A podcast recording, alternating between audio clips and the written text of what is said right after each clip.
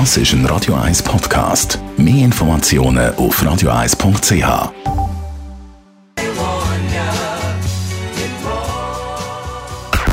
Best auf Morgenshow.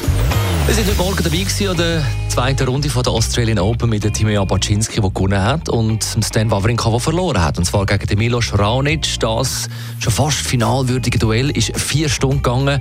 Das, wie sie allen vier Sätzen zum Tiebreak gekommen ist. Dann haben wir mit einem Lawinensprengmeister geredet.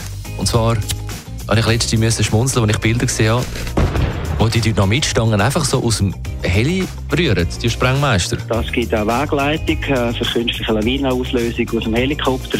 Und da ist alles haargenau beschrieben, was man darf und was man nicht darf und wie man es handhaben muss. Selber noch nie zittrige Hände oder mal müssen nüssen? Das nicht, weil äh, für das sind wir ausgebildet. Wir machen die Ausbildungen und äh, das gibt natürlich auch Routinen. Von dem her ist keine Panik und keine Hektik angesagt. So der Fali Meier, Pisten- und Rettungschef von Davos Klosters Bergbahnen. Dann auch der Marco Fritsche zu Gast gewesen. Da haben wir über Bauerledungssucht geredet und seine neue Sendung, die es heute Abend im Anschluss gibt, am 10 auf 3 Plus, Schatz oder Plunder. Und dann haben wir in Sachen Brexit mal über das laute Unterhaus berichtet. Da tönt es im britischen Parlament teils wie ein Pub oder einem Affenhaus. Heißt aber House of Commons. We have confidence in this government, which is why I commend this motion.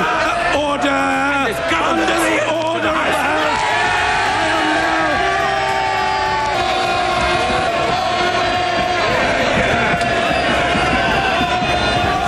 Order! Order! Die Morgenshow auf Radio 1.